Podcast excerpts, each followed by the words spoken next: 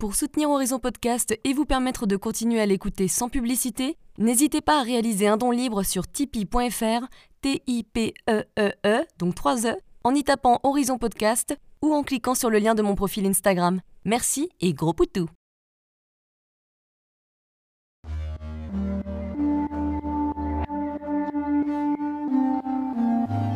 Hello, je suis Léna, passionnée de bien-être, mieux vivre et spiritualité. J'ai créé ce podcast pour faire connaître au plus grand nombre des méthodes alternatives pour aller mieux, que ce soit physiquement ou mentalement. Quel que soit votre problème, quelles que soient vos croyances, restons ouverts, restons curieux et testons. Bonjour à tous. Alors aujourd'hui, je fais le point sur les super aliments avec Jean-François Amerle, créateur de la filière Solsemilla et Atelier Totum, très réputé à Paris, Sensible à son héritage péruvien, il nous parle de son parcours de vie, de sa vision de l'alimentation dans les années 90 très avant-gardiste pour l'époque, et de sa quête de producteurs artisanaux et de circuits de distribution à dimension humaine pour lancer ses super aliments, tout en respectant au mieux notre planète avec un commerce équitable et un vrai. On parle aussi du restaurant Solsemilla, créé en 2010, où l'on trouve les meilleures assiettes végétales de Paris, enfin pour moi, mais je sais que je ne suis pas la seule, et comment il a, avec son équipe, réussi à nous concocter des plats délicieux végétaliens bourrés de super aliments, ou comment allier nourriture saine et gourmandise? Avis aux personnes qui pensent que les légumes c'est barbant et sans intérêt. D'ailleurs, je vous conseille leur cours de cuisine qu'ils organisent une fois par mois. Ça permet de savoir mieux les utiliser dans notre cuisine. Je l'ai fait deux fois et franchement, je ne regrette pas, je leur ferai d'ailleurs. Il nous apporte également son expertise sur les super aliments, quand les utiliser et pour quelles raisons, pour que vous puissiez les connaître davantage et consommer ceux qui pourraient vous être bien utiles à certains moments de votre vie. Bref, Jean-François est passionné, ça se voit clairement, il aime partager, faire goûter aussi, c'était bien sympa de se faire accueillir aussi bien, j'avais plus faim ni soif après.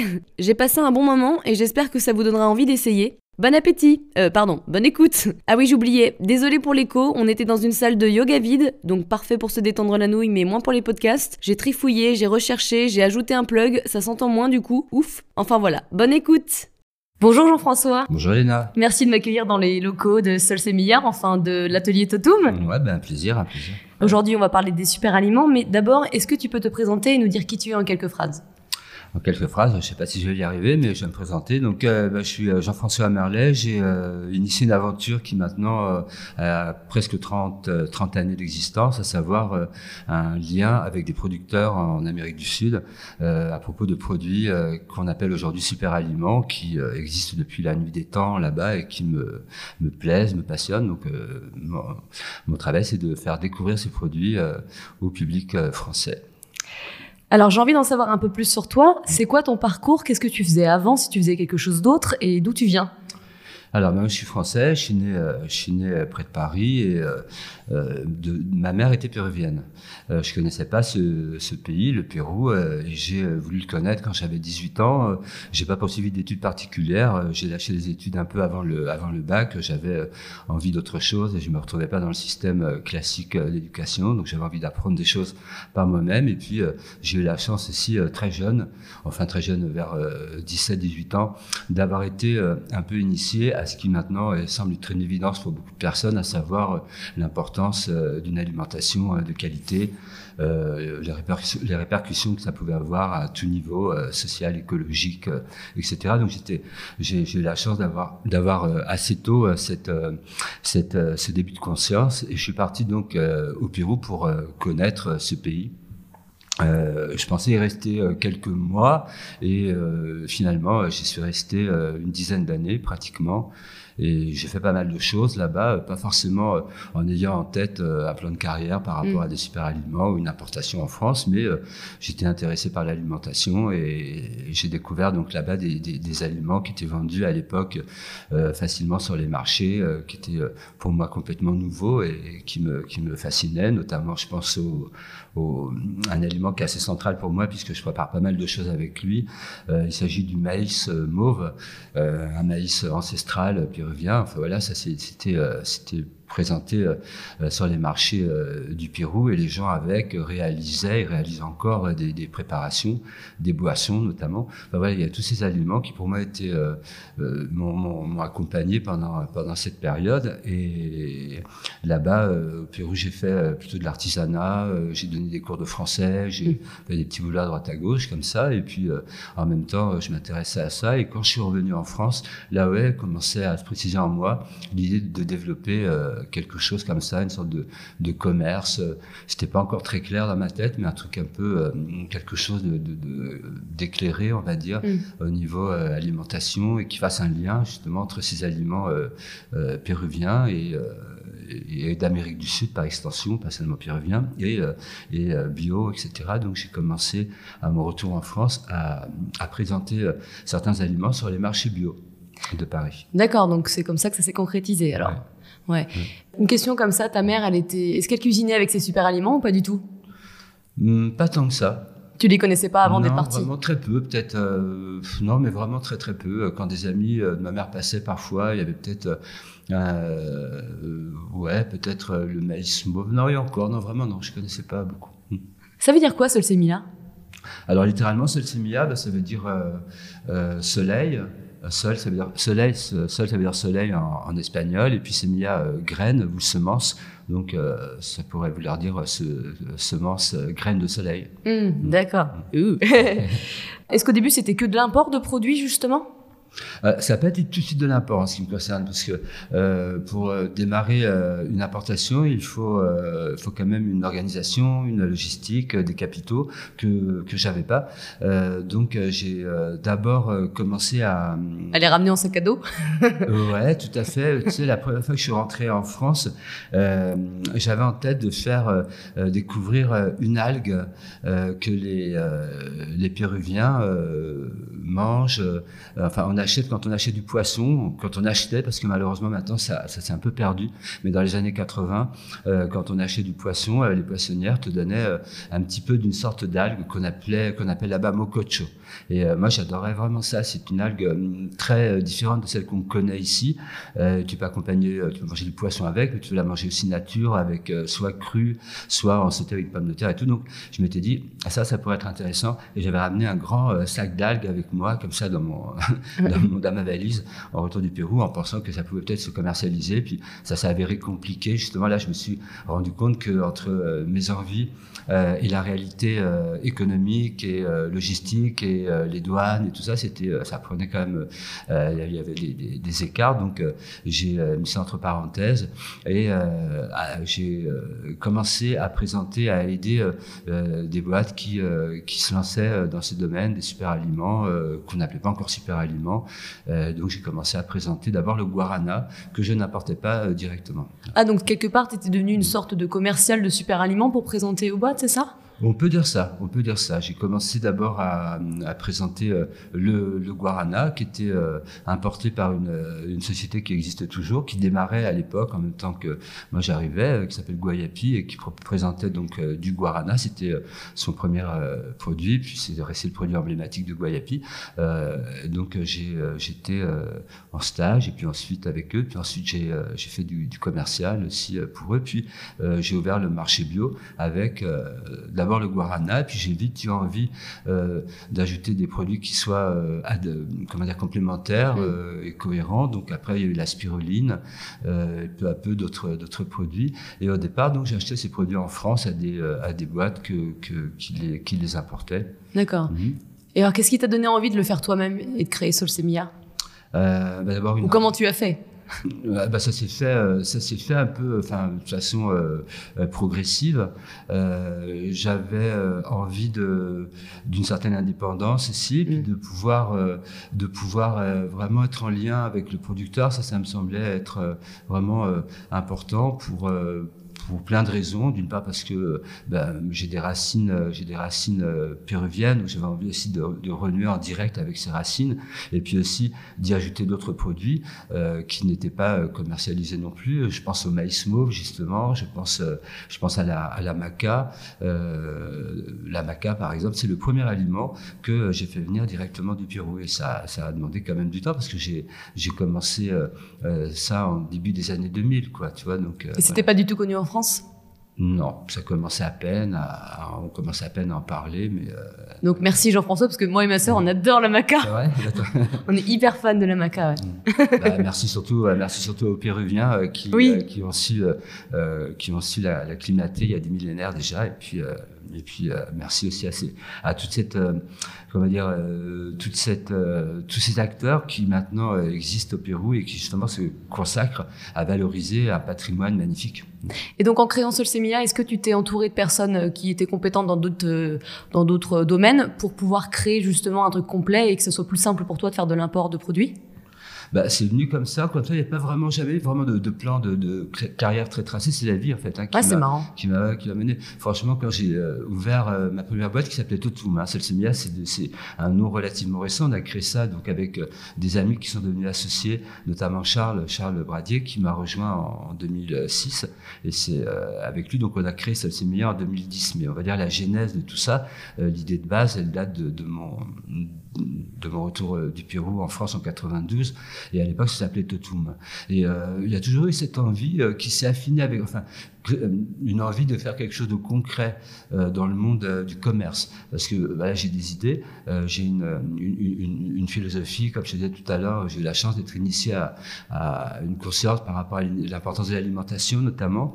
Et donc j'avais, ça, ça m'intéresse vraiment, ça m'a toujours intéressé jusqu'à maintenant, mais j'avais envie de le traduire dans, du, dans du réel, dans du concret, donc dans des échanges. j'aime bien partager mon enthousiasme avec des personnes, donc j'aime bien vendre les produits, j'aime bien comme les achètent plutôt. Je ne pas si bon vendeur, mais c'est euh, les gens qui, euh, achètent.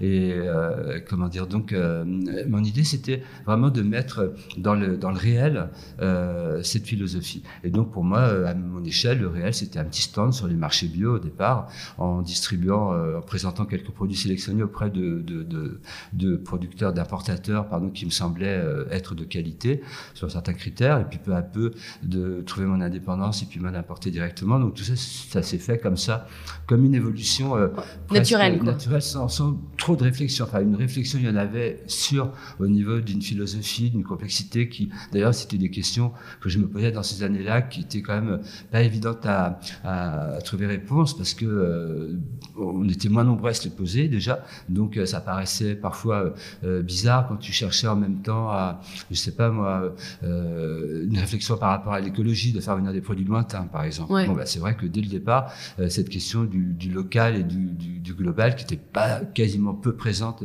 sur la scène médiatique dans les années 90, moi, elle, elle m'est apparue comme une, enfin, c'était une, une, des premières questions que je me suis que je me suis posée. Et justement, je me suis interrogé alors de faire ça parce que en même temps, faire venir des produits lointain, euh, est-ce que ça a du sens?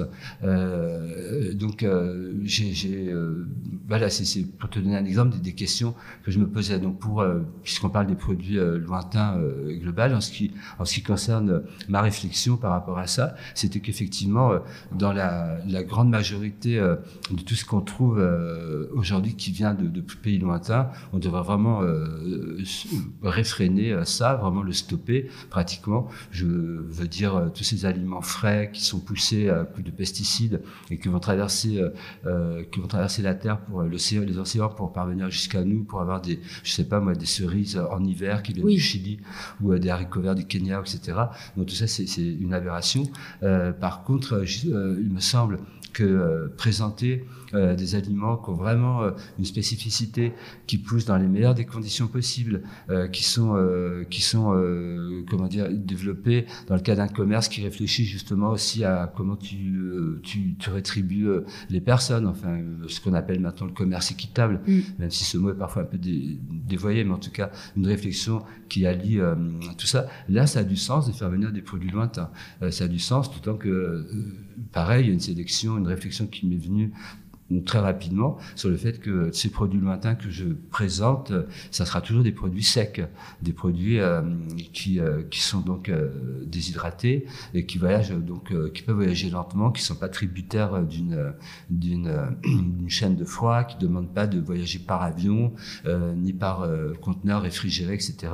et qui peuvent se stocker facilement et qui prennent peu de poids finalement. Et voilà, donc c'est voilà toutes ces, ces, réflexions là euh, sur euh, l'écologie, sur le commerce, sur euh, et ensuite bien sûr sur la qualité intrinsèque d'un produit. Je me, je, me, les suis posé assez tôt et les réponses me sont venues finalement en, en faisant. Quoi. Ouais, c'est vrai que tu étais, assez en avance sur ton temps hein, quand même. je trouve qu'on en parle vachement maintenant, mais il y a, il y a 30 ans, c'était pas du tout le cas, quoi, ou beaucoup moins. Bah oui, c'était vraiment très, c'était, c'était vraiment très, très marginal ce type de questions. Moi, il y avait quand même, si si, un, petit cercle qui réfléchissait à tout ça, heureusement. Mais oui, c'était très limité. C'était pas du mm. tout relayé, en tout cas, euh, ni d'un point de vue des instances euh, officielles, ni euh, des grands médias, etc. Donc, mm. on était, c'est vrai que euh, on, on, pouvait sentir un peu seul parfois aussi. Hein, oui, pas soutenu. Euh, pas soutenu, et puis euh, avec des, des, demandes qui n'étaient pas encore euh, comprises partout. Je pense, ouais, sur l'air transport écologique, par exemple, bon, c'était pas. C'était pas dans l'air du temps. Pas dans l'air du temps. Ouais. L'air du temps, c'était même encore un peu encore trop aujourd'hui, mais peut-être un peu moins. Mais c'était quand même d'abord développer quelque chose et que ça soit rentable et que ça, que ça marche financièrement. C'est vraiment le premier, le premier critère. alors que pour moi, c'était pas, c'est pas du tout, c'était pas le premier critère. C'est mm. toujours pas. Je pense que si effectivement dans, dans, un exercice économique, il faut que c'est normal qu'il y ait une rentabilité et que pour faire perdurer quelque chose, il faut, faut, évidemment que le, la rentabilité soit là, mais c'est loin d'être l'unique euh, et, et le, le, critère prépondérant, c'est sûr. Hmm. D'où viennent les ingrédients bruts de tes produits et comment vous travaillez avec les cultivateurs locaux? Alors la plupart viennent, euh, comme je l'ai dit, euh, du Pérou, mais pas seulement. Il y en a certains qui peuvent venir d'ailleurs aussi, euh, du, du Brésil notamment. Pérou-Brésil, c'est en Amérique, en Amérique du Sud les deux pays principaux avec lesquels on, on travaille. Euh, et il y en a d'autres aussi qui peuvent venir maintenant de zones plus proches de nous, parce que euh, si cette, la sélection que je présente est vraiment basée sur des aliments qui proviennent de l'héritage euh, amérindien. Euh, certains d'entre eux se sont acclimatés euh, près de chez nous maintenant. On trouve notamment, je pense, au cactus nopal. Ouais. Tu vois, le cactus mm. nopal que on appelle plus communément maintenant ici le figuier de Barbarie. Ouais. Donc le nopal vient des Amériques et ça a été ramené par les navigateurs espagnols au, au 16e, 17e siècle et s'est acclimaté euh, un peu partout dans toute la, la partie euh, Maghreb, euh, au sud de l'Europe. Donc il se trouve qu'il y a un très bon producteur de, de, nopal qui le réduit en poudre en Tunisie et là on va travailler avec lui. D'accord. Donc on a aussi quelques sources euh, quelques lieux un peu plus low, un, peu, plus proche, un peu, plus proche, on va dire, de nous. Mais en tout cas, tous ces aliments, dans leur origine, viennent euh, été consommés par les peuples précolombiens. Ouais. Est-ce que c'est compliqué de gérer le rapport avec les cultivateurs locaux? Est-ce qu'ils étaient ouverts au début à cette association ou pas trop? Euh, si il y a en tout cas euh, pour concernant le, le, Pérou, il y a vraiment toute une relève de, de, de personnes qui euh, qui sont impliquées dans cette euh, dans, dans, dans, cette mouvance. Donc, euh, tu les as trouvés facilement Ouais, facilement, ouais, c'est facile. Ouais. Ouais, Est-ce que c'est pas trop compliqué de travailler avec des gens qui n'ont peut-être pas les mêmes normes de qualité? Euh, Comment ça se passe par rapport à ça pour avoir la confiance aussi? Parce que ils sont loin. ouais, bah, c'est sûr. Alors, il y a d'abord des, des, choses basiques comme euh, la plupart des, des aliments euh, que, que nous proposons ils viennent quand même avec un, une garantie biologique, etc., qu'il y a des charges. Euh, c'est pas suffisant hein, parce que maintenant les garanties bio, effectivement, c'est un, c'est une, un minimum, on va dire. Mais ouais. après, au-delà de ça, il faut s'assurer, il faut connaître les personnes, il faut avoir une relation de confiance, comme dans, dans toute relation commerciale. Ouais. Donc ça se crée au fur et à mesure des années parce que vous travaillez avec les mêmes depuis longtemps, généralement, c'est ça? Ah oui, oui, on est, ouais. euh, on est avec euh, pratiquement les mêmes personnes depuis euh, depuis le début de l'aventure. Comment les Français et surtout les Parisiens ont accueilli ces produits, ces super aliments? Ben, ça a été euh, ça a été assez spectaculaire quand même le, le développement parce que au départ effectivement c'était encore une fois très euh, dans les années 90 en tout cas c'était euh, très marginal. Il y avait un tout petit euh, euh, public un ouais. microcosme qui s'intéressait à cela. Mais bon moi j'ai senti de ces années-là qu'il y avait que, que, que, ça parlait quand même pas à tout le monde. Mais aux personnes qui se posaient en tout cas les mêmes questions que moi il y en mm. avait déjà. Ça ça, ça ça parlait. Et puis ce ce, nombre de personnes a évolué avec le temps. Aujourd'hui, on est quand même de plus en plus nombreux à s'intéresser à ces questions-là et donc forcément à rechercher aussi des aliments plus adaptés à, nous nourrir nous correctement et à nous nourrir en, en prenant soin aussi de la terre, en prenant mm. avec des considérations donc sociales, écologiques, etc. Donc ouais, ouais, ça se ça se développe ça se développe beaucoup. Maintenant, les gens sont beaucoup plus. c'est plus simple maintenant, j'imagine. C'est plus simple. Mais euh, tu avais confiance quand même, j'ai l'impression, non, dès le début? J'ai l'impression que tu étais sur ta ligne droite, quoi. C'était cette ligne-là que tu devais prendre et tu avais confiance. Alors, je sais pas, peut-être que tu as douté de temps en temps, mais. Ah oui, bah, c'était souvent nourri de doutes et même encore aujourd'hui, j'ai des doutes à d'autres niveaux parce qu'après, on peut aussi euh, poser beaucoup de. Tout est très complexe de toute façon, rien n'est simpliste. Donc, euh, même si ce mouvement est très chouette aujourd'hui, cette évolution, il y a aussi euh, un risque de récupération, il y a des écueils de tomber dans le productivisme, de mm. enfin, c'est ce qui peut être le cas parfois pour certains. donc, oui, il y a toujours des doutes. Enfin, je pense que de toute façon, quand on croit en quelque, enfin, quand on sent quelque chose plutôt que croire, parce que c'est plus sentir que croire. Ouais. Et quand on sent quelque chose, euh, à mon, en tout cas moi j'y vais, quoi. Quand, je sens, c'est vraiment fermement moi j'y vais parce que ça me, euh, parce que je le sens, mais on, est obligé, enfin c'est normal de nourrir ce, sentiment de, réflexion qui peut parfois être des doutes aussi, des doutes à certains moments et des doutes de réussite également, point de vue économique et autres. Donc euh, au départ c'était, oui ça me semblait être une évidence. Alors j'étais aussi peut-être un peu, un peu naïf par rapport euh, à aujourd'hui, dans la mesure où il me semblait quand même, on était donc, euh, je te dis, j'ai commencé dans les années 90, euh, donc 92 exactement, et pour moi, ça me semblait quand même, je pensais que le monde allait évoluer plus rapidement que ça vers de nouveaux mm. rapports. Ouais, j'étais, ça me semblait tellement, enfin, il, me semble que c'est quand même les années où on commençait, même si ça semblait très petit, mais on commençait quand même à, voir quand même apparaître justement des, des, informations sur telle ou telle chose. Les gens commençaient à ouvrir les yeux sur euh, plein de choses, hein, aussi bien alimentation que, que, euh, que les animaux, que, oui, que l'écologie, ouais. les animaux, le, le, le, rapport, même les vêtements. Enfin, il y avait quand même toute une mouvance qui commençait à poindre comme mm. ça. On sentait que on avait envie de cohérence. En tout cas, il y avait un besoin puisque l'information était relayée et on disposait d'informations, on commençait à disposer d'informations euh, plus, plus, plus soutenues. donc pour moi, ça allait engendrer une prise de conscience qui allait répercuter sur une évolution du monde euh, c'est vrai que 30 ans après, euh, même si oui, euh, dans notre secteur à nous, il y a une évolution, et je dis c'est presque exponentiel. Ceci dit, d'un point de vue mondial, on est encore, on a encore pas mal de, de choses à régler. De boulot. il y a beaucoup de pas sur la planche, mm. et on ne sait pas trop. Donc on reste encore dans une incertitude. Et en même temps, si des choses se sont ouvertes, il me semble que d'autres problèmes se sont accentués.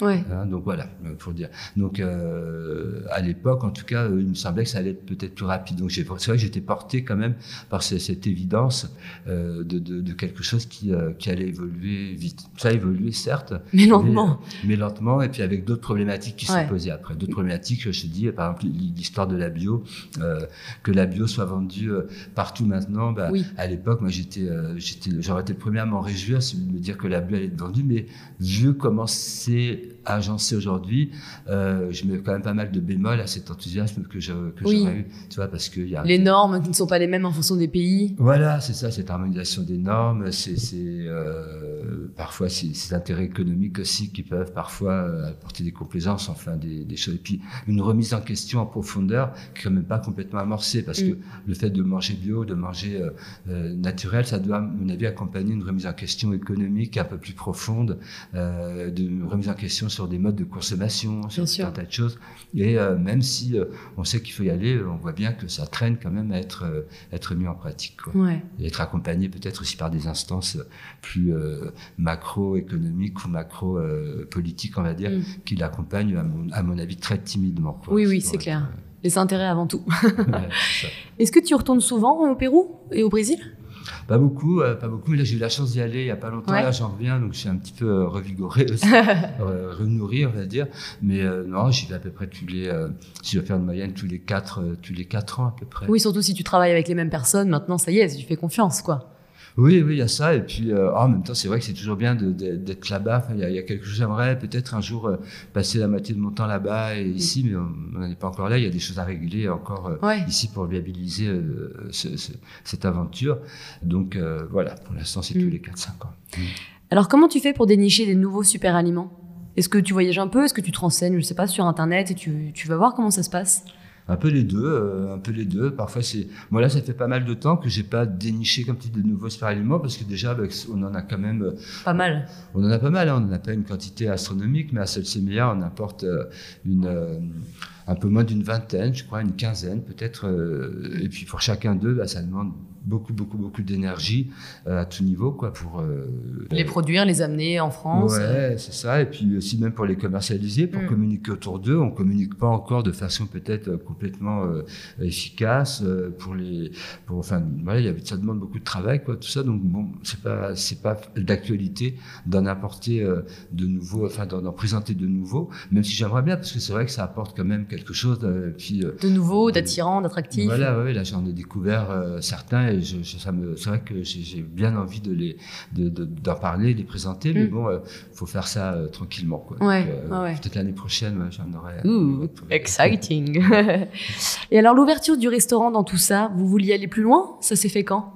L'ouverture du resto, elle s'est faite le lieu même où se, où se trouve le resto, et on l'a ouvert en 2007 avec, euh, avec Charles. Charles et moi, on était donc deux associés. Hein. Comme je dit, à un moment donné, quelqu'un m'a rejoint, un ami qui met tout ça et qui m'a rejoint, qui est devenu associé. C'est plus simple à plusieurs, j'imagine, c'est plus encourageant. Oui, oui, bien sûr, on regroupe, euh, bah, ça fait des synergies euh, quand, quand, ça marche bien, quoi, ça fait des synergies. Oui, si c'est la catastrophe avec les. Oui, euh, oui après, comme tout, c'est toute une question d'équilibre. Parce qu'il peut faire synergie peut après parfois être aussi problématique, hein, cette partie de tout ça. Mais en tout cas, oui, là, la, la synergie a, a, vraiment fonctionné et été assez magique comme ça a pu se, se, mettre en, se, se, se, développer. Et donc, on a ouvert le lieu en, 2000, en 2007 et le restaurant, il est pas, on l'a pas monté tout de suite, a dû se monter euh, deux ans après, à peu près entre 2000, euh, 2008 et 2009. On a fait quelques tentatives, alors on sentait. Puis moi, j'ai toujours aimé euh, quand même les, les faire goûter mes aliments. J'en faisais pour moi, pour mes amis, pour les clients, comme ça, vite fait. Je mélangeais, mais c'était pas encore très, très abouti. Mais il y avait un truc comme ça qui me, qui me, qui me parlait. Pareil, rien de très clair, mais ça s'est affiné avec le temps. Puis il s'avère que, ouais, bah, euh, en étant, en ayant un lieu euh, posé comme le lieu qu'on a, donc rue des Vinaigriers, euh, avec de quoi cuisiner, on a lancé une cuisine. Quoi. On a ouais. T'aimes bien faire partager, quoi. T'aimes bien faire découvrir tout ce que tu découvres. Ouais, ouais j'aime bien ça. Ouais. Non, mais c'est bien. et donc c'est un restaurant hyper original avec des bonnes saveurs. Moi, je sais que j'en ai jamais goûté. j'ai jamais goûté des plats comme ça ailleurs, pour être honnête. J'adore. Hein. je suis fan. C'est toi qui as créé ces recettes? Est-ce que tu as pris des cours de cuisine au Pérou ou tu as fait un mélange à ta sauce? Comment ça s'est passé? toujours, bah, moi, je suis vraiment instinctif, hein. un peu autodidacte, instinctif. J'ai toujours euh, donc euh, non, j'ai, euh, pas, on peut même pas parler vraiment. Si, il y a quelques recettes quand même pour, pour, certains, certains, certaines préparations, mais c'est plutôt une, je dirais une, une, une, une méthode ouais, on peut dire ça comme ça, une façon de faire que chacun peut adapter. C'est ça que j'aime vraiment bien dans cette euh, histoire. Encore une fois, c'était pas vraiment prémédité. On a tâtonné quand même hein, au début parce que, voilà, c'est ça, c'est toujours pareil. C'est mettre en, en, conformité un rêve et une réalité. Donc, euh, dans le rêve, on pourrait imaginer euh, plein de cuisines différentes avec ces super aliments. On peut faire des sautés de légumes tout de suite et puis tac. Mais bon, après, c'est une sorte de place. Enfin, il y a des contraintes matérielles qui t'amènent à, à moduler ton rêve. Et du coup, tu fais quelque chose de bien c'est un peu comme ça qu'on a créé cette cuisine qui te plaît. Je suis ravi, qui plaît aussi à d'autres personnes. Tu vois, c'est chouette. Du coup, bah, euh, comme tu le sais, notre lieu, il n'est pas énorme. Euh, et donc, euh, il a fallu composer avec des contraintes d'espace et une recherche de qualité, sur qu'on allait cuisiner qu'avec des aliments de bonne qualité, donc nos, aliments à nous, mais donc un peu comme des épices, hein, nos, super aliments pour les présenter, c'est comme je dis des aliments lointains, séchés. Donc, on peut les, on peut un peu, si on veut se faire une idée, si on voit pas ce que c'est, on peut imaginer comme on ferait bien des épices. on les utilise par petites touches euh, dans une alimentation pour la plupart d'entre eux. Donc l'idée c'était de, de, marier euh, ces, super aliments à euh, des aliments locaux pour nous, bio bien sûr, saisonniers, etc. Et cuisiner de la meilleure des façons possibles dans les contraintes donc, qui sont les nôtres, hein, donc une cuisine, une taille limitée de cuisine, etc. Donc peu à peu est venu bah, de faire une cuisine un peu assez simple finalement. Après, ce qui va faire la différence, c'est les sauces, les préparations, le, Mais ça fait toute la différence. ouais, ouais, sûrement. Mais euh, en fait, c'est aussi montrer euh, qu'on peut euh, finalement très simplement, parce que qu'est-ce qu'on propose dans notre, notre assiette du soir, par exemple, qui est l'assiette emblématique, après une assiette crue, une assiette du soir, mais l'assiette du soir, elle est constituée d'une céréale, d'une légumineuse. légumineuse, un travail autour d'un légume de saison, quelques oléagineux mixé pour avoir l'apport en, en, acide gras, tout ça, et un peu de crudité. En gros, ah, mais les sauces, enfin tout est nouveau pour nous, pour nous les Français. Euh. Ouais, ouais, c'est ça. Donc après, ce qui va faire la, toute la différence, bah, je pense quand même la qualité quand même des produits de base. Encore une fois, bah, on achète euh, des, des euh, on se en bons légumes bio de saison, etc. Le plus locaux possible. Pareil pour tout ce qui est matière d'épicerie, on va chercher du basique, hein, mais du, du, du, bon, du, ça. On cuisine qu'avec des, mm. des matériaux de qualité.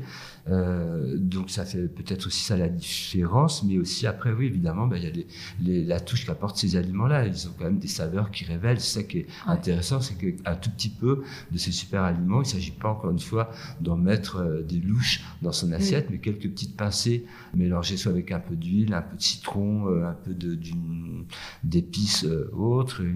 Bah, ça, fait, ça fait aimer les légumes pour ceux qui n'aiment pas trop. Par exemple, je sais pas, les topinambours. Vous, vous nous faites aimer les topinambours parce que vous faites une espèce de purée de topinambours avec je ne sais pas quoi, mm. mais c'est super.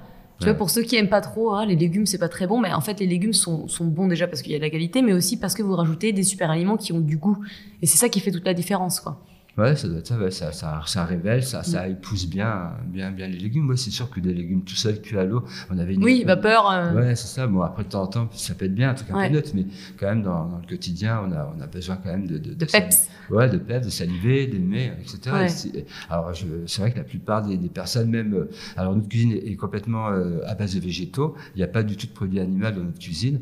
Euh, c'est pas forcément par idéologie, je dirais. Hein. En ce qui me concerne, je suis pas, je suis pas vegan. On est beaucoup à être vegan dans le dans le dans l'équipe, mais pas, pas, uniquement. Mais l'idée, c'était vraiment aussi une réflexion appliquée entre une idée et quelque chose de pragmatique. Alors l'idéal est l'idéal est que justement pour que notre monde aille mieux, il faut vraiment réfréner la part de produits animaux. Euh, moi, j'en consomme, mais peu. Pas, oui, mais c'est ça. c'est bien. C'est un bon équilibre. Voilà. Et, les consommer, si on en consomme, euh, des meilleures filières possibles. Donc forcément, euh, il n'y en aura pas pour tous les jours. Tous les jours en quantité astronomique, parce que d'une part, c'est rare et d'autre part, ça coûte cher, et puis d'autre part, c'est mm. animal. Il faut peut-être encore plus de respect justement pour que les animaux soient élevés dans des bonnes conditions, etc. Donc voilà, pour le produit animal, ce serait donc mais la part belle donc, de notre dans notre assiette, dans notre assiette doit, doit être selon moi végétale. Et du coup, en ouvrant le lieu, on s'est dit bah là, on va faire une cuisine complètement végétale, ça simplifie les choses. Euh, et puis c'est pour montrer qu'effectivement, encore une fois, on peut, enfin, pas forcément tous les jours, pas pour tout le monde, hein, chacun doit trouver après ce qui lui convient, etc.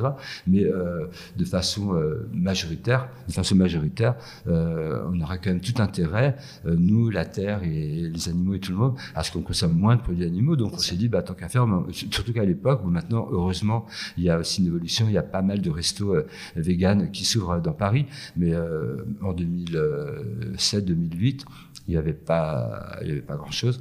Et, et donc, euh, il y avait même je crois qu'il y en avait peut-être pas. Très peu, hein. on a eu du temps à s'ouvrir. Vegan, végétarien, il y en avait un peu, avec fromage et tout, mais complètement végétal, il n'y en avait pas. Donc ouais, c'était aussi l'idée de montrer qu'on pouvait vraiment se, euh, se nourrir, euh, se, se, se, réjouir et, voilà, se réjouir et être satisfait d'un point de vue gustatif mm. avec, euh, avec uniquement des produits végétaux. Mais tu sais, le nombre de fois où j'ai imaginé que des chefs français devraient suivre un stage, des cours de cuisine chez vous, parce que tu sais, quand tu vas dans des relais châteaux, enfin, je vais pas, vais pas tout le temps, toutes les semaines. mais euh, mais généralement. J'en ai marre de Voilà, j'en ai marre relais châteaux. mais en fait, généralement, ils te proposent des, justement des légumes vapeur euh, et un sorbet de fruits. Quoi. Globalement, c'est ça. Quand t'es vegan, euh, c'est t'as droit à ça. Et en fait, les gens pensent que bah c'est pas bon à manger que des légumes ou etc. Enfin, ils pensent vraiment très simplement. Alors que s'ils venaient chez vous, ils verraient comment ça peut être délicieux et hyper nourrissant, quoi. Mm. Tu vois? Enfin, voilà, juste une aparté, mais je pensais à ça. ok, alors un message au grand chef. Bienvenue. Euh, ça, c'est bien. Elle est obligatoire, comme le stage militaire. Mais... Ça, il y aura besoin maintenant pour le nouveau CAP de cuisine, il faudra passer par Mais oui, mais ça serait bien ça. Ouais, mais je pense qu'il y a effectivement, alors, en toute humilité, il n'y a pas que nous, enfin, je veux dire d'autres aussi, hein, peut-être, mais en tout cas, oui, passer par euh, euh cette. Alors, je reviens justement au, fait de cuisiner complètement végétal, mais évidemment pas comme tu viens de le dire, euh, vapeur et puis euh, mm. coulis de framboise, je sais pas quoi, mais faire des choses bonnes, euh, c'est super intéressant parce que ça peut sembler une contrainte pour un, justement quand on a des, des, des idées encore un peu classiques classiques françaises, etc., de cuisine, où si tu mets pas de beurre, si tu mets pas de, de, de, fromage ou de viande pour donner du corps, ça va être fade. Donc, effectivement, quand on est habitué à ça au début, on est un peu dérouté, mais justement, bah, ça, ça, développe aussi une, une créativité. C'est super motivant pour, un, pour une personne qui cuisine de, de, de se dire, bon, bah voilà, je vais faire quelque chose qui soit bon avec justement que des produits végétaux. C'est vraiment. c'est un bon challenge. Hein. C'est un bon challenge. Et puis finalement, ça ne le devient même plus parce qu'après, une fois que tu as acquis quelques bases, c'est. C'est adopté. Ouais, c'est adopté, c'est pas compliqué, quoi. non, ouais. On va parler un peu plus des super aliments maintenant. Donc pour ceux qui ne savent pas, est-ce que tu peux nous dire ce que c'est? Ah, bah, c'est une définition euh, assez ouverte. Hein. On peut pas avoir un maître mot pour dire euh, mot clé, quoi, pour dire qu'est-ce qu'un super aliment. Bon, d'abord, c'est vrai que c'est un terme qui peut paraître un peu. Euh, euh on a réfléchi hein, quand même avant de, de l'adopter ce terme-là, parce que moi, je savais pas. quand j'ai démarré la, mon activité, souvent, je disais, bah, qu'est-ce que on me demandait ce que c'était, ce que je vendais des compléments alimentaires. Je dis, bah non, c'est pas des compléments alimentaires, mais même si effectivement, il y a quand même dedans certains d'entre eux contiennent des records en vitamine C ou nanana, mais c'est pas des compléments alimentaires, c'est des aliments. Alors les gens, bah, aliments.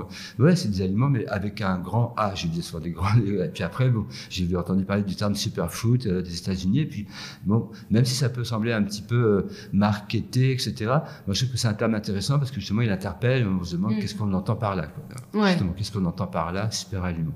Euh, pour l'instant, à chacun, chacun, je pense, met un peu, en tout cas parmi les acteurs de, de, de, du monde des super aliments, les acteurs économiques, les, les, les, boîtes qui sont dedans. Je sais pas comment. Il y a pas une charte encore euh, qu'est-ce qu'un super aliment, mais en tout cas, en ce qui nous concerne, en ce qui me concerne, j'ai développé quand même une réflexion autour de ça. Et il y a quelques critères comme ça qui me permettent de dire, ouais, on peut dire que c'est un super aliment. Alors, je vais me contredire, mais tant pis. Euh, j'ai envie de dire que tous les aliments sont des super aliments. Hmm. bon. Par les vitamines qu'il propose, c'est ça?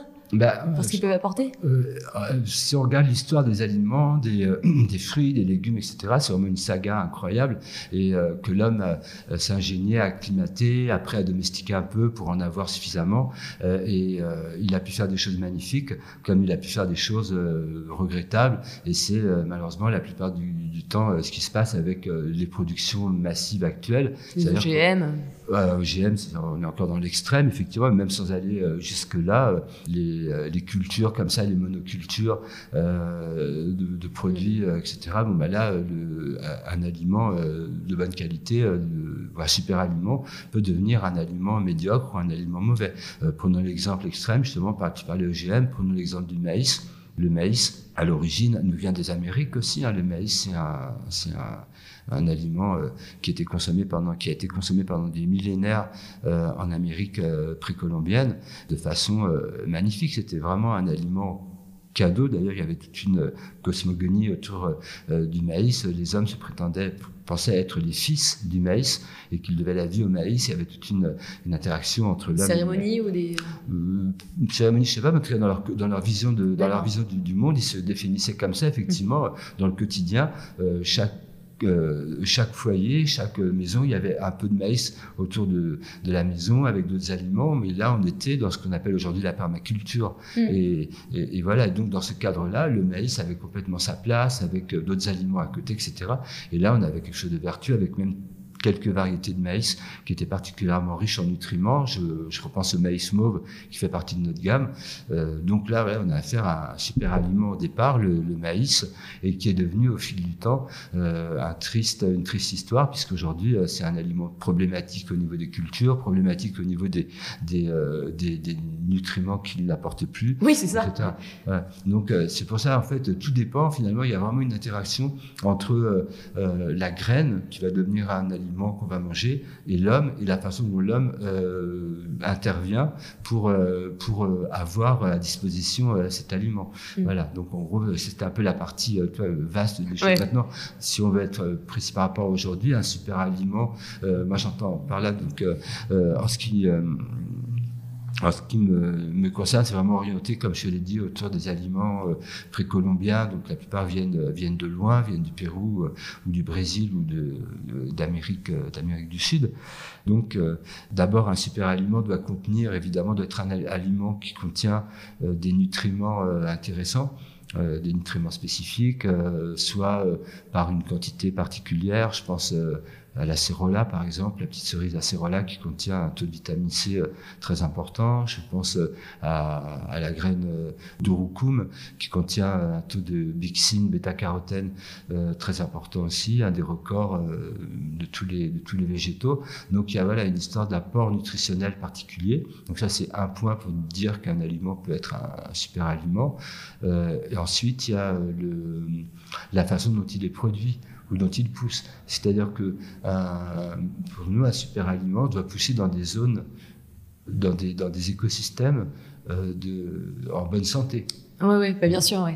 Il, y a vraiment, un, il y a vraiment un lien, une interaction, une solidarité entre la qualité euh, de la terre et de l'écosystème en général dans lequel pousse cet aliment et, cet aliment pour que les deux sont liés d'ailleurs. Mm. Euh, prenons l'exemple du, euh, du, cacao par exemple, le cacao qui est pareil, il y a du cacao moderne qui sont des plantations de cacao qui ont tout perdu et qui sont problématiques d'un point de vue écologique. Et à côté, tu as des cacaos ancestraux qui poussent lentement sous le couvert forestier et qui ont besoin de ce couvert forestier. Mm. Donc, euh, pour continuer à avoir du, cacao de bonne qualité, il faut protéger les forêts tropicales.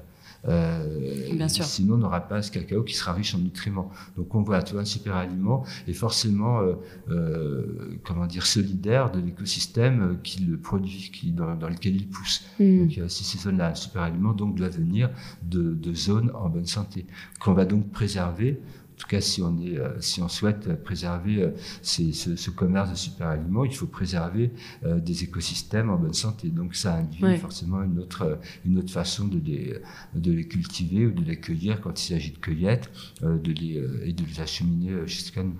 Hmm. Pourquoi on en parle de plus en plus dans nos jours? Est-ce que c'est parce que on manque de plus en plus de nutriments parce que nos sols sont complètement pauvres en apport? Ou est-ce que c'est parce qu'on mange mal? À ton avis, qu'est-ce qui fait qu'on en parle de plus en plus? Il y a un tout, il y a un peu de ça aussi. Oui, je pense qu'on est effectivement, on a appauvri quand même euh, beaucoup de choses. Ben, on sait bien qu'aujourd'hui, euh, on a euh, les, teneurs nutritionnelles des aliments de base ont énormément baissé. Je me souviens plus du chiffre exact, mais c'est c'est inquiétant. C'est inquiétant, hein, c'est au moins 40%, je crois. Ah ouais, par rapport aux années 1950, peut-être avant, enfin, la première moitié du XXe siècle, euh, ça a baissé pas loin de 40, mm. je crois, 40% ou un truc comme ça. Donc c'est énorme. Donc forcément, oui, on a, on a quand même euh, des aliments qui sont, euh, euh, une alimentation qui est forcément appauvrie. Donc il y a besoin de chercher quand même des réponses euh, extérieur, donc euh, enfin supplémentaire. Donc c'est pour ça que on peut aussi euh, faire appel à des parfois des compléments alimentaires, ce qui peut être une bonne réponse dans certains cas, mais qui revient quand même à prendre encore une fois une, enfin, même si c'est des compléments alimentaires de bonne qualité, même si dans certains cas c'est judicieux, moi il m'arrive d'en prendre ou d'en recommander à, à, certaines personnes, mais à mon avis ça reste ponctuel le complément alimentaire, alors que là dans le super aliment on a quand même un aliment entier un aliment dans son totum qu'on va intégrer dans sa cuisine et qui contient euh, une quantité de, de, nutriments euh, considérable, mm. que ce soit des vitamines ou autres. Donc euh, oui, il y a un besoin, je pense, d'avoir d'enrichir, en tout cas dans le sens nutritionnel, notre notre alimentation. mais c'est pas que ça, à mon avis. C'est pas que c'est pas que pour pour cette raison. je pense aussi que ça revient aussi à une recherche d'une cohérence dans un mode de vie ou un mode de consommation. Là, on parle d'alimentation. Euh, et dans l'alimentation, euh, d'une part, euh, on est en recherche d'aliments justement de qualité et qui poussent dans des bonnes conditions. Je reviens à une condition de super aliment, tu vois. Mm. Ben, on est quand même de plus en plus nombreux à, à être, avoir envie de participer euh, par, nos, par nos, achats, par euh, nos actions, par mm. nos actions, à quelque chose de positif. Donc, euh, ben voilà, le super aliment, c'est peut-être l'exemple le plus extrême, parce que là, il y a vraiment un soin, en tout cas quand les acteurs de ce, de ce domaine tiennent leurs engagements. Il faut chercher euh, les meilleurs, encore une fois, les meilleurs écosystèmes, la meilleure des façons de le transformer. On n'en a pas parlé tout à l'heure, mais il une sorte de transformation du super aliment qui fait qu'il y a des transformations, de différents types de transformations. Donc, on cherche la meilleure transformation quand il s'agit de, de séchage et autres. Donc, euh, au final, euh, on, a, on a envie de ça, d'une part parce qu'on on pense, on sent que ça, va nous faire du bien, mais aussi parce que on contribue euh, justement, à encourager des filières qui vont travailler dans l'excellence. dans l'excellence de production, dans l'excellence de transformation, dans l'excellence, la recherche la plus excellente en, en, engagement social. Donc tout ça, je pense qu'on le retrouve dans le super aliment aussi. Donc il y a, il y a ce besoin-là. Et peut-être il y a encore un autre, une autre envie, un autre besoin, peut-être plus euh, poétique, je dirais. Hmm. Mais ces aliments, oui, véhiculent des histoires, véhiculent, euh, viennent d'une longue histoire. Et je pense qu'on a besoin aussi de se relier à ça, quoi, se relier à, à, ces, ces histoires. Il y a beaucoup de belles légendes, de belles, de, de, jolis contes. Oui, la maca ou genre de choses. Voilà, tout ça, ils ont tous là, beaucoup ont, des histoires. Donc, je pense qu'on a aussi besoin de, de, retrouver ça euh, dans un monde qui a été quand même un peu, euh, un peu, euh, comment dire. oui, il n'y a plus d'histoire, il n'y a plus de sens, il n'y a plus de. dans hein, les aliments. Voilà, donc on recherche ça, quoi. Et justement, j'allais te poser la question en quoi c'est mieux de prendre des super aliments plutôt que des compléments alimentaires, mais tu viens d'y ah, répondre. non, mais voilà, c'est aussi une histoire de sens et d'apport aussi à, à l'histoire et au commerce, une sorte de responsabilité. Il y a de ça. Après, euh, attention, je ne dis pas que c'est mieux, enfin si c'est mieux dans le quotidien, après de, de, façon ponctuelle, un très bon complément alimentaire, de temps en temps, c'est justifie. Euh, je reviens sur l'acérola qui contient beaucoup de vitamine C. C'est bien de l'intégrer dans son alimentation relativement quotidiennement. Ça va t'apporter ce qu'il faut en vitamine C, surtout si à côté tu manges évidemment euh, du verre, des, des, des, des, légumes, etc. Mais il y a dans certains cas, dans certains problèmes de santé, mais là ça dépasse mes compétences, un naturopathe qui dira ça, mais c'est vrai, dans certains moments de santé où tu as besoin d'être euh, renforcé, là, euh, effectivement, tu vas faire appel à une vitamine C euh, obtenue par laboratoire, beaucoup plus concentrée, etc. Mais là, on est plus dans le médicament, du coup, tu vois, enfin, de voilà. Donc voilà, je ne peux pas mettre du tout en, rivalité le super aliment, le complément alimentaire, sauf que c'est pas, le complément alimentaire, pour moi, il va plus dans la cadre, dans, la case pharmacie, mm. bonne pharmacie, pharmacie, voilà, qui est adaptée, alors que le super aliment, c'est dans la case alimentation, quoi. Se fait plaisir avec. Oui, exactement. Alors, on va demander un petit peu ton expertise. Quel super aliment quand on est fatigué et pourquoi? Alors, euh, il faut que j'en donne un ou. Euh, tu peux en donner deux, si, tu veux.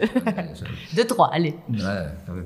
Euh, bah, oui, parce que ça va dépendre quel type de, fatigue et pourquoi, mais quand on est fatigué, pour, enfin, quand on a besoin d'un regain d'énergie rapide, d'un stimuli comme ça de bonne qualité et qu'on a besoin de ça, là, on peut faire appel au guarana, par exemple. Ah oui, le guarana, bah, d'ailleurs, c'est plutôt connu comme super aliment, il me semble. Oui, oui, c'est assez connu maintenant, on en, trouve, on en trouve un peu partout. malheureusement, la plupart du temps, les guaranas qu'on va trouver, bah, la victime, encore une fois, je parlais de, de l'écueil parfois de, de, ce développement. C'est que quand, il y a une demande, il y a parfois aussi euh, évidemment un engouement euh, économique qui va vouloir à tout prix fournir une demande. Et on trouve des guaranas la plupart du temps de, de piètre qualité à tout niveau. Mais en tout cas, quand c'est un bon guarana, ça, peut, ça peut répondre à des besoins ponctuels d'énergie rapide. Mm. Alors voilà, là, on va pas en abuser non plus parce que c'est une source de caféine très élevée. Là, le guarana, c'est quand même le record en, en caféine. C'est bien pour les étudiants, par exemple, pendant le bac. Euh, ou les sportifs. Voilà, c'est mieux pour donner un petit coup de peps. Si Mais par contre, ce sera pas adapté si tu souhaites vraiment avoir de l'énergie en profondeur. Toi, le Guarana, c'est là pour donner un petit coup de boost. Si tu as besoin vraiment là, euh, tu es un peu crevé, tu as besoin d'un petit coup de boule. Comme un coup de café, en fait. Comme un hein. coup de café de mm. bonne qualité, quoi, on va dire. Voilà. Avec un côté aussi euh, stimulant, euh, cognitif, etc.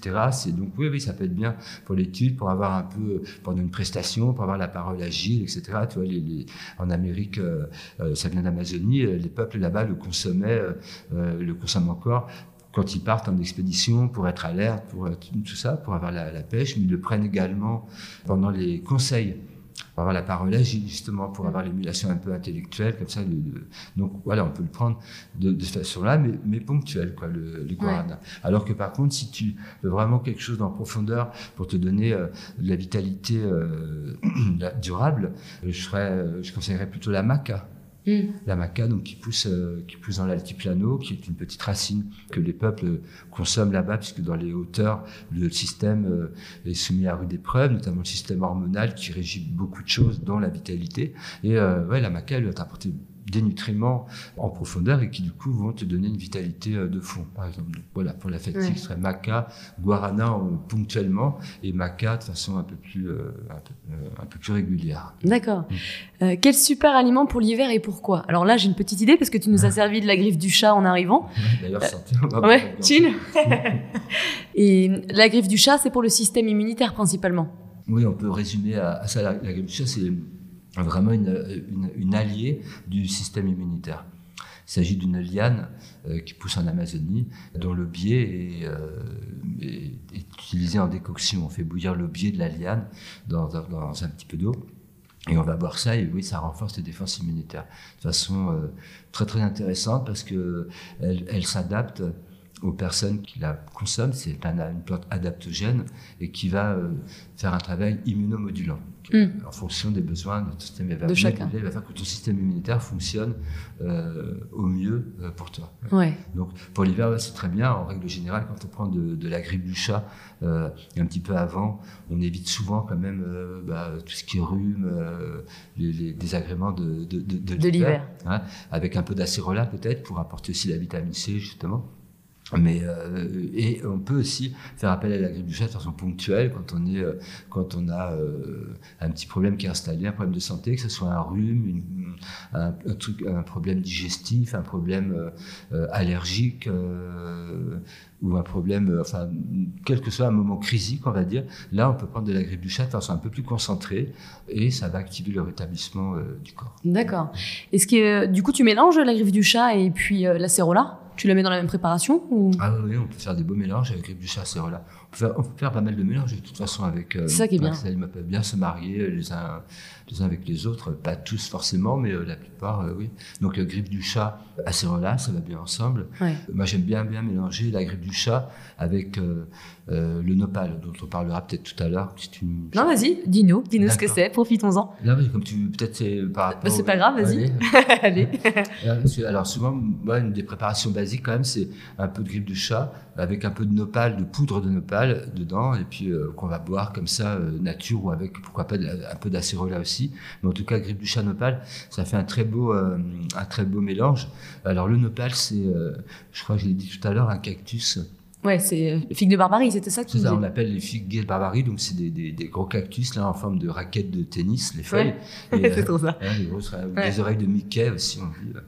Et euh, ces feuilles donc euh, contiennent des nutriments très très bénéfiques pour nous, alors notamment parce qu'ils vont apporter de la pectine, un type de pectine. La pectine, c'est une substance qui qui euh, épaissit un peu les préparations. Donc le nopal en poudre, euh, justement, peut être intéressant aussi dans la cuisine parce qu'il va apporter un peu d'épaisseur à tes sauces, à tes... Euh, un peu comme la gomme de goire moins quand même. Hein, c'est pas, ça va pas figer autant. Mm. Ça va apporter plutôt un petit velouté, quoi. Tu vois, on va dire. On va pas non plus mettre des tonnes pour que ça puisse épaissir. et puis ça serait plus, plus, ça serait trop. C'est un goût assez neutre, un petit peu vert. Mais justement, si tu en mettais euh, suffisamment pour épaissir comme comme la gomme de goire, là, ça serait trop trop vert. Donc non, l'idée c'est quand même pas de, de, de l'utiliser comme un épaississant, comme l'agar-agar ou la gomme de goire, mais euh, ça apporte quand même une petite, euh, une légère, une légère viscosité, on va dire, au, au et cette pectine, donc, euh, qui est responsable de cette euh, viscosité, cette pectine, elle va euh, envelopper l'estomac et elle va, elle va le protéger, en fait, réguler, améliorer tout, tout ce qui est échange gastrique. Donc le transit transit, assimilation des nutriments aussi. ça va désacidifier le corps, par exemple. D'accord. Donc ouais, c'est vraiment intéressant de, le consommer relativement euh, fréquemment. Quoi. Mm. Euh, Alors un super aliment pour le mal de crâne, est-ce qu'il y en a un? Ah, ben là, on pourra revenir au guarana un petit peu. Euh, le guarana contient de la caféine, comme je t'ai dit. Oui. Et dans certains cas, alors, mal de crâne, c'est vaste, hein, ça va dépendre des causes et tout. Il n'y en a pas qu'un seul, il y en a mille. Donc, pour certains, la plupart du temps, bah, si c'est redondant, il faut aller voir aussi, enfin, trouver les causes vraiment du problème. Mais de façon ponctuelle, un petit peu de guarana peut, euh, peut, peut aider aussi. Euh, mm. de tout ce qui peut, ça, côté vasodilatateur bah, peut être bénéfique. Un super aliment pour le cœur. Est-ce qu'il y en a un? Le maïs mauve.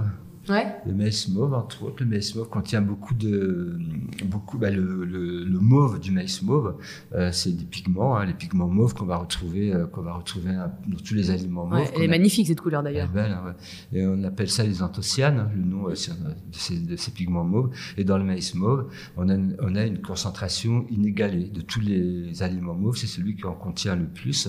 Et à ce stade-là, oui, ça va avoir un, un effet protecteur au niveau de tout ce qui est cœur, coronarienne, tension artérielle, etc. Entre autres, hein, il y a aussi mm. d'autres propriétés.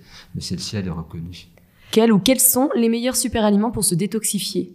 On peut revenir au nopal. Le nopal, il va aider. Euh, le fait justement cette pectine dont je parlais tout à l'heure du nopal, qui, qui enveloppe l'estomac, euh, capte aussi euh, les toxines, les métaux lourds, les sucres en excès, les graisses en excès, et permet de les éliminer. Donc le nopal Mm. peut jouer un rôle à ce niveau-là, mais euh, pas que. Enfin, c'est pareil. Le nopal, il est assez euh, adaptogène finalement. Il va faire plusieurs choses, mais ce côté détox ou protection, en tout cas, il, il peut l'apporter. Et on peut, là, si on veut vraiment aller dans la détox, aller vers euh, vers la chlorelle. Ouais, je pensais à la chlorelle, Ouais, justement. ouais. La chlorelle, là, on a vraiment affaire à la. Alors là, on est dans la famille euh, des algues bleues, qu'on appelle communément comme ça, qui sont même pas vraiment des algues. C'est d'autres, euh, c'est des formes de vie encore plus anciennes que les algues, des formes de vie euh, microscopiques et donc euh, bleues parce qu'elles contiennent un pigment, euh, un pigment bleu. Et la, la chlorelle donc contient beaucoup de chlorophylle, d'où le nom chlorelle. Mais qui détoxe. Le chlorophylle qui est détoxe, détox. qui purifie le sang, qui, euh, qui va euh, oxygéner la flore intestinale. Donc, ouais, il y aura vraiment un côté euh, nettoyant. Et vous, vous la trouvez où, la chlorelle? Pour la chlorelle, c'est euh, un peu une exception dans notre, euh, dans notre sélection. C'est euh, justement le fait qu'elle attire les métaux, enfin qu'elle Les métaux lourds, ouais. les métaux ouais. lourds, parce qu'elle a, elle a une partie d'elle, pour revenir un peu, pour répondre à ta question, la chlorelle, elle, euh, elle nettoie aussi parce qu'il y a une partie d'elle qui va attirer les métaux lourds, une partie d'elle qui va attirer les toxines et métaux lourds et permettre de les éliminer du corps. Mais alors, donc du fait, quand on la cultive, euh, quand on la cultive en plein air, elle peut aussi attirer les métaux lourds qui malheureusement aujourd'hui sont, Ouais. euh, sont présents. C'est pour ça qu'il faut faire gaffe à pas acheter forcément, je sais pas, en Chine ou je ne sais où, n'importe quoi. Ouais, ouais, il faut vraiment prendre des garanties. Et pour la chlorelle, vraiment, il n'y a pas de.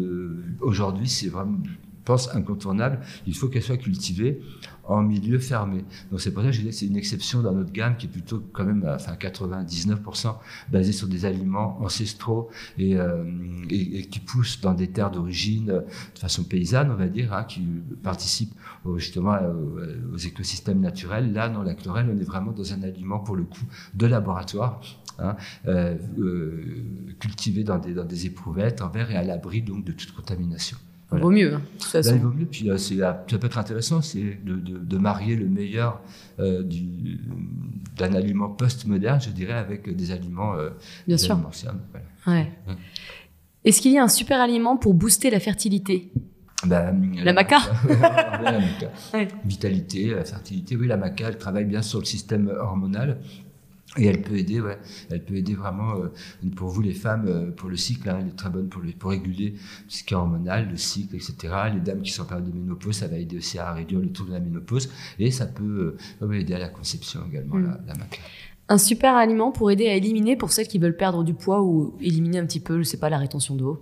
Oui, bah, le, le- on peut faire une tour de chlorelle aussi pour nettoyer déjà tout ça, comme on vient de dire, la chlorelle. Et euh, ensuite, au quotidien, bon, à côté d'une diète, évidemment, d'une alimentation équilibrée, etc., puis peut-être d'autres soins pour euh, travailler. Mais au niveau d'aliments, je pense que la, le nopal, qui d'ailleurs est souvent euh, réduit à ça. hein. Souvent, on peut trouver les gens qui connaissent un peu le nopal dans le monde un peu diététique bio, vont te dire le nopal, c'est pour maigrir. Ah, alors que c'est pas, c'est vraiment trop réducteur de, de, de dire ça uniquement. Il peut aider. Après, pas forcément quelqu'un qui est même euh, trop mince, etc. Ça va pas le faire amincir plus. Ça va plutôt réguler des choses au niveau de l'appétit. Puis cette pectine qui régularise justement des meilleurs échanges gastriques va de toute façon harmoniser dans les euh, dans les deux cas. Quoi. Mais alors quelqu'un Ouais. qui a un problème de poids, effectivement, le nopal, ça peut être bien parce que ça va harmoniser euh, sa digestion. Ça va peut-être si c'est euh, un problème aussi un peu de, de boulimie, de, de trop, de trop manger, de manger de façon un peu trop frénétique, ça peut effectivement euh, réguler euh, l'appétit. Je dis pas couper l'appétit, mais en tout Mm. cas le réguler.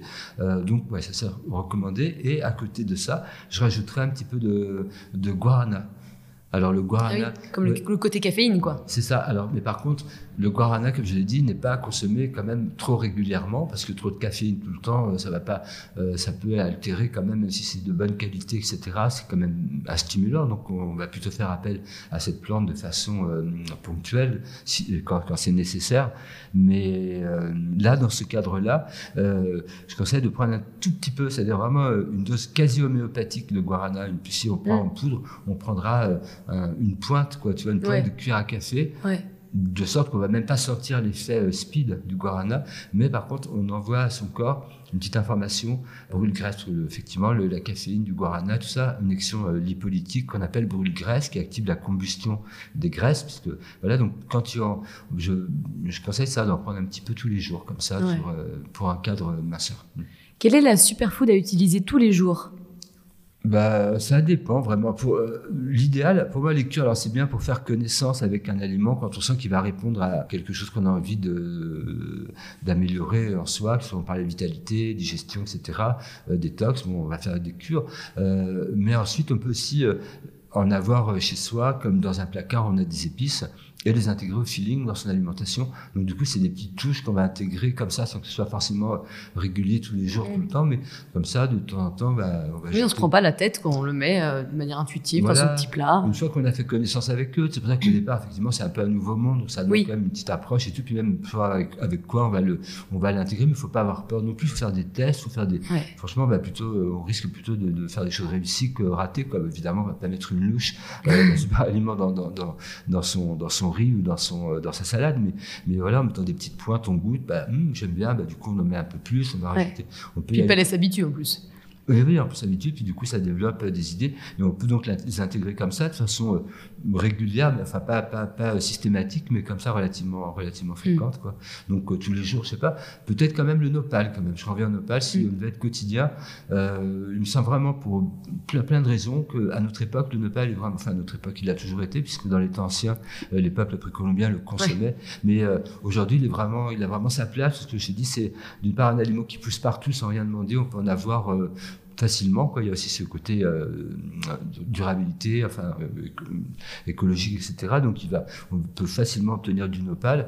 Il- à notre époque, on est quand même euh, amené à, à respirer pas mal de choses pas bonnes, avoir des, des toxines, tout ça. Le, le nopal va, va protéger. Ouais. Puis on a souvent tous une imperméabilité intestinale. Enfin, il y a beaucoup de problèmes gastriques, je dirais maintenant. Ouais, c'est vraiment le. Je pense que la base, de toute façon, c'est pas nouveau. hein, les Chinois le disaient dans leur approche que les racines de la santé, c'est les intestins. Ça a toujours été. Et aujourd'hui, c'est soumis vraiment. à- Le deuxième cerveau. Ouais, c'est important. Donc c'est vraiment important d'apporter euh, au corps des, des aliments qui fassent du bien à ce niveau-là et qui aident à régénérer ses besoins ou en tout cas entretenir un bon fonctionnement. Et euh, je pense que le nopal, il a vraiment sa place quand même de façon fréquente. Est-ce qu'il y a des contre-indications? La grippe du chat. La grippe du chat, euh, une contre-indication. La grippe du chat, c'est pas recommandé aux personnes, aux femmes enceintes hein, et aux personnes qui ont des greffes d'organes.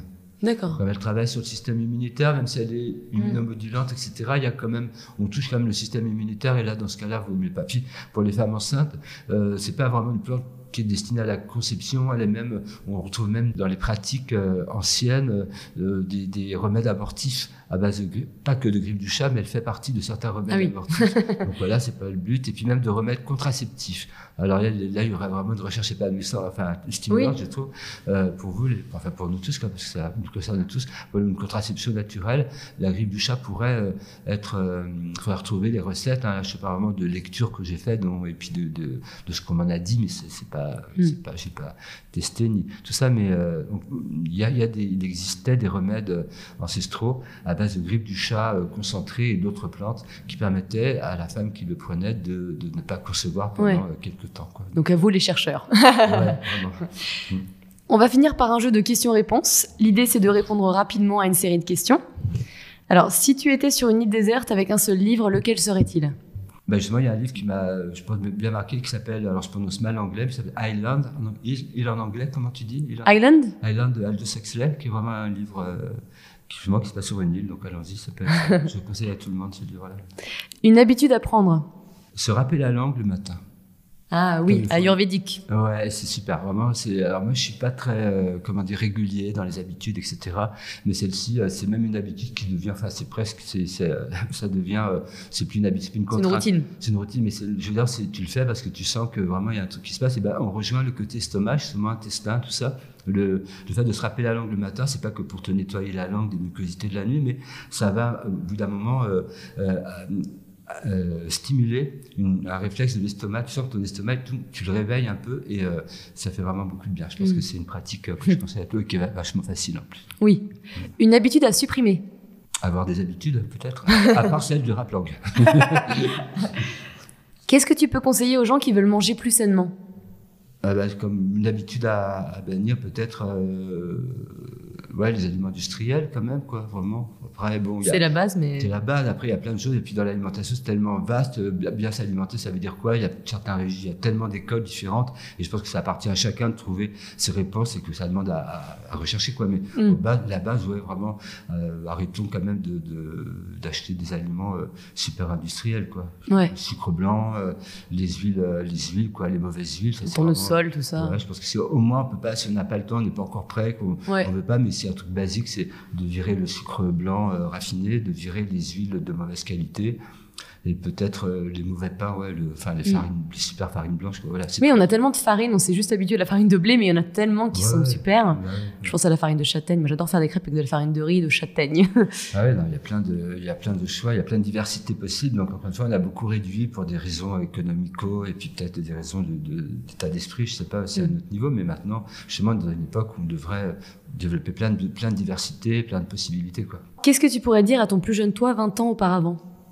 Vas-y. C'est ça, n'est pas de doute, c'est fonce. Ouais, ouais, euh, et confiance. Voilà, mm. et confiance. Ouais. Mm. C'est ça, on à 20 ans, ou même à 30 ans, on manque de confiance. Je crois que c'est ça le problème. Et... Ouais, je crois qu'on en manque toute la vie, en fait. Ouais. On en manque. On a, voilà, je pense qu'il faut se le dire toute la vie. Ouais. Mais en même temps, on en a. Enfin, c'est, oui. Mais c'est bien aussi, enfin, quelqu'un qui est trop sûr de lui, quelqu'un qui est trop, je pense que c'est bien, on parlait des doutes tout à l'heure qu'on peut avoir dans la vie. Je pense que les doutes, euh, à leur place sont, euh, sont vraiment nécessaires, sont même euh, vitaux. Quelqu'un qui a jamais de doute, bah, je sais pas, moi, c'est vraiment un être super illuminé, mais j'en ai pas encore croisé. Mais je crois que souvent, ils sont un peu, enfin, on est trop justement dans, dans une croyance 100%. Le doute est fécond quand il est à sa bonne place, mais par contre, à sa bonne place. Donc, ouais. Mais il faut y aller. En tout cas, avec, avec les doutes, voilà, ça, malgré les doutes qu'on peut avoir et même avec eux, en, en, les, en les, questionnant pour avancer. Euh, ouais, c'est constructeur, quoi. Ouais, c'est ça. Où est-ce qu'on peut te trouver? Euh, ici. Donc l'atelier Totum Ouais, l'atelier Totum. Alors, euh, l'atelier Totum, tu sais, euh, là, là, où tu te. On parle ensemble, c'est cet atelier où je prépare euh, toutes mes, euh, mes boissons là, à base de, de, maïs mauve et autres. Et ça se passe au Lila, c'est euh, à côté du métro Mairie des Lilas. on peut me trouver là donc, dans la journée en général, alors c'est pas encore un lieu ouvert au public comme ça, donc c'est plutôt ce rendez-vous que je reçois. Après, il y a les personnes qui viennent faire aussi leur euh, leur yoga parce que c'est un lieu en même temps. Il y a des activités de de, de, de yoga et d'autres activités comme ça euh, artistiques aussi ici.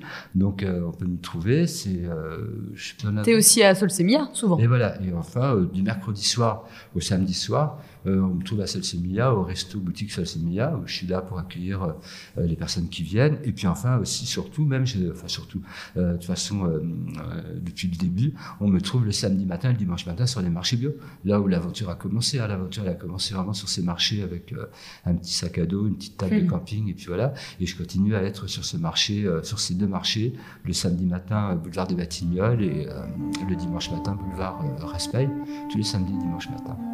Eh ben super. Merci Jean-François. Ouais, merci.